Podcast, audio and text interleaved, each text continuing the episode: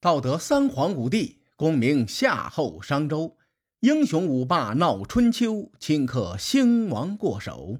青史几行名姓，北邙无数荒丘。前人种地，后人收，说甚龙争虎斗？上一期节目咱们说到，秦穆公听从公子直的建议，支持晋国的三公子夷吾为国君。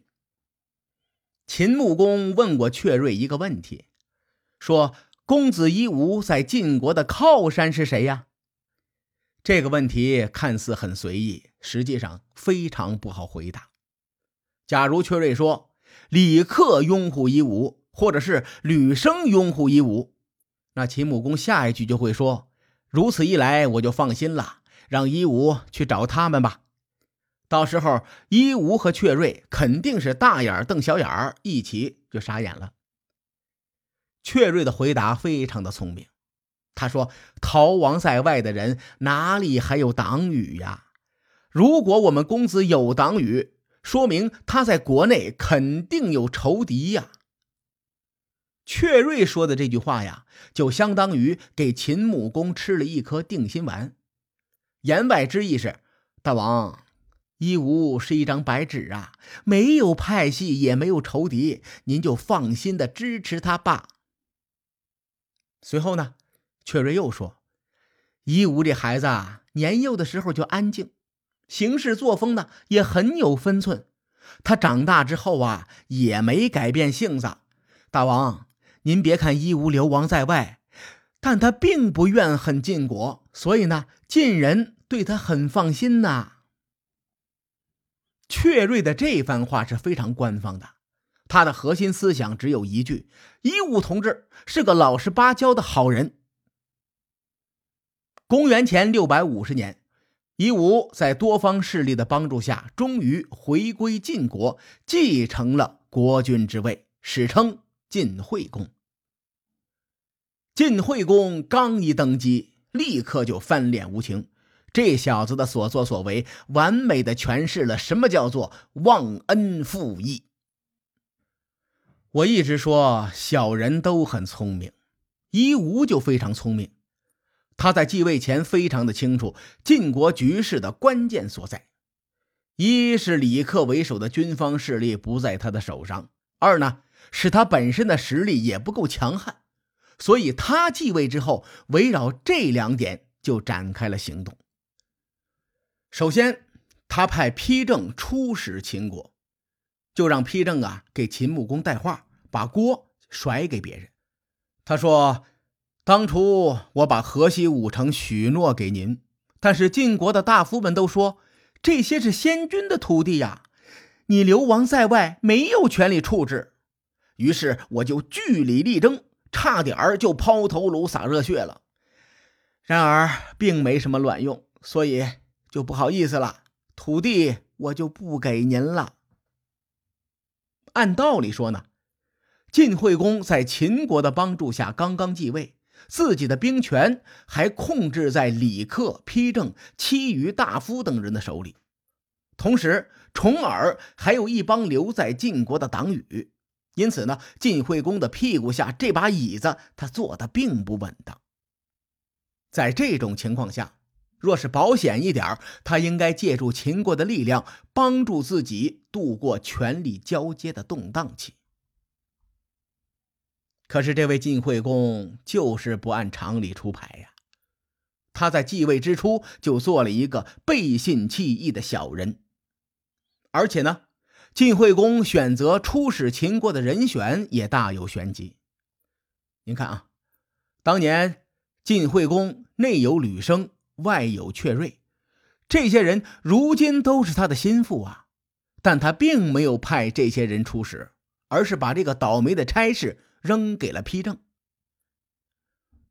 我认为派丕正出去不见得是一个妙招，但也绝对算不上一个昏招。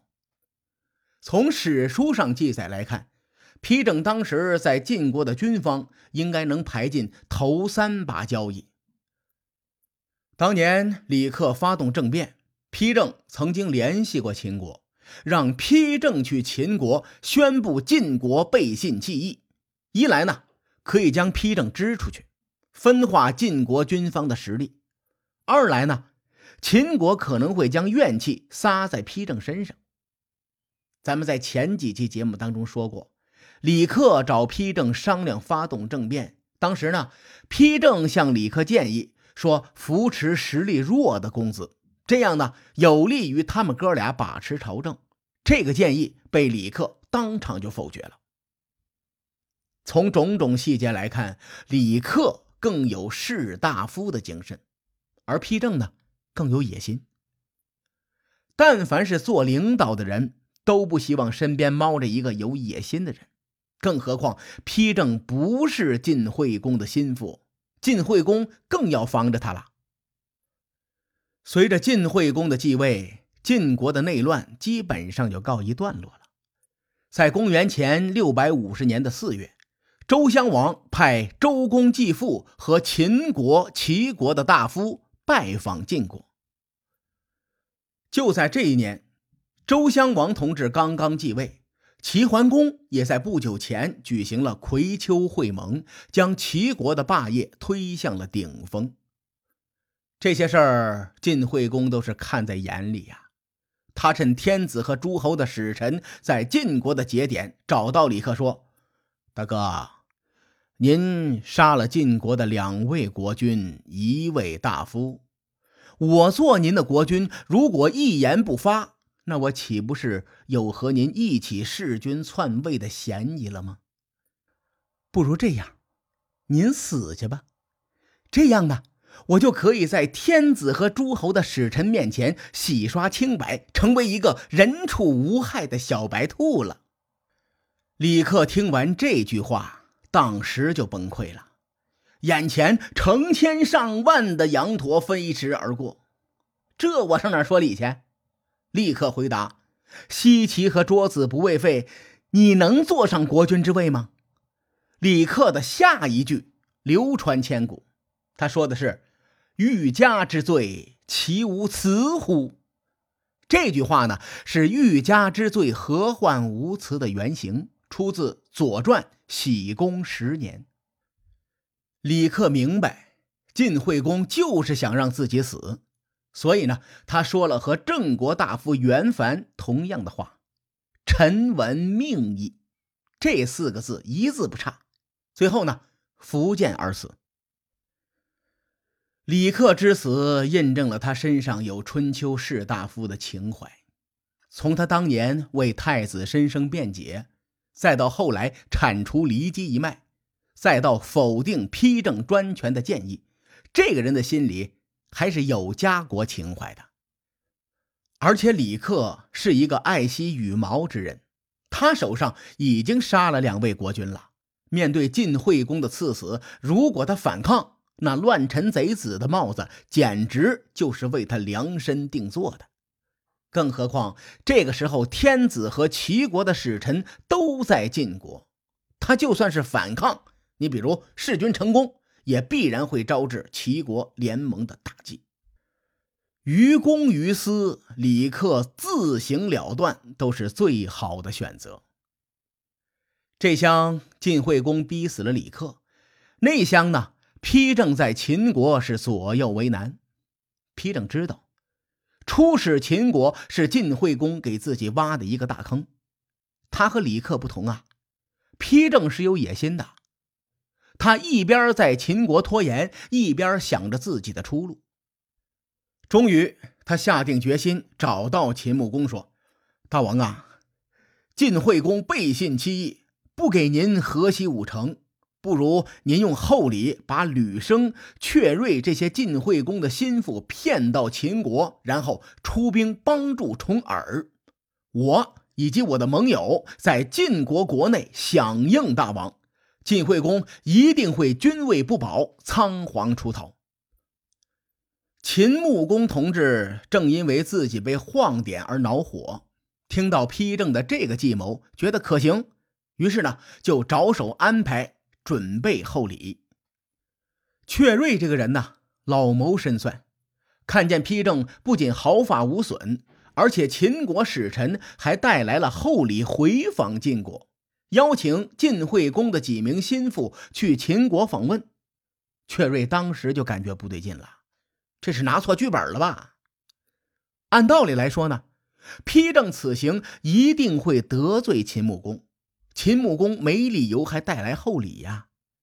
阙瑞稍微的这么一琢磨，他立刻想通了其中的门道。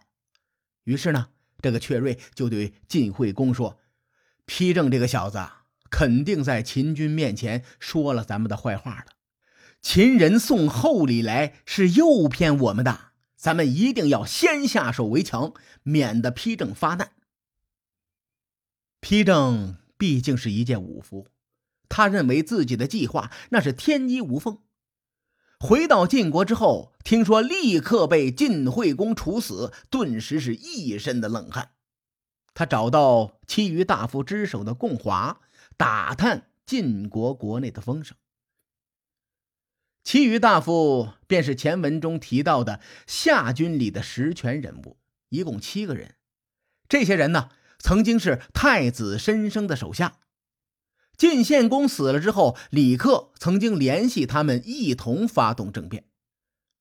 丕正问共华说：“李克大人走了，我现在找国君复命，安不安全呢？”共华说：“我们没受到牵连呐，你出使秦国归来，也应该入朝回复君命。你确定吗？当然了，你看我们这不是活蹦乱跳的吗？”于是呢。丕正同志就高高兴兴的入朝去了，晋惠公一点没客气，手起刀落就把丕正给宰了。李克和丕正相继被杀，晋惠公的屠刀依然没有停下，他随后又将其余大夫一个不落的全给宰了。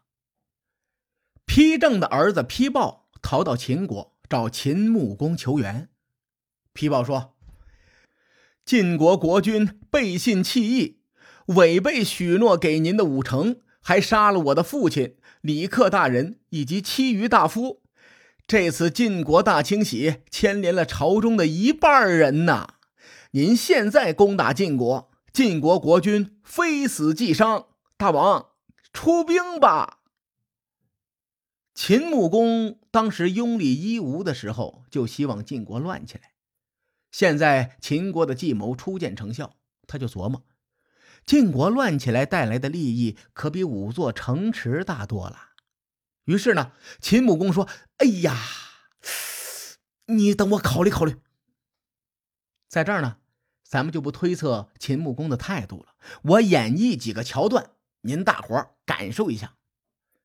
销售说：“我们这个产品呐，性价比特别高，哎，您来一套吧。”客户说：“你等我考虑考虑。”员工说：“老板，今年业绩不错，年底能升职加薪吗？”老板说：“哎呀，你等我考虑考虑。”批报说：“大王啊，您现在出兵攻打晋国，一定是手到擒来。您什么时候动手啊？”秦穆公说。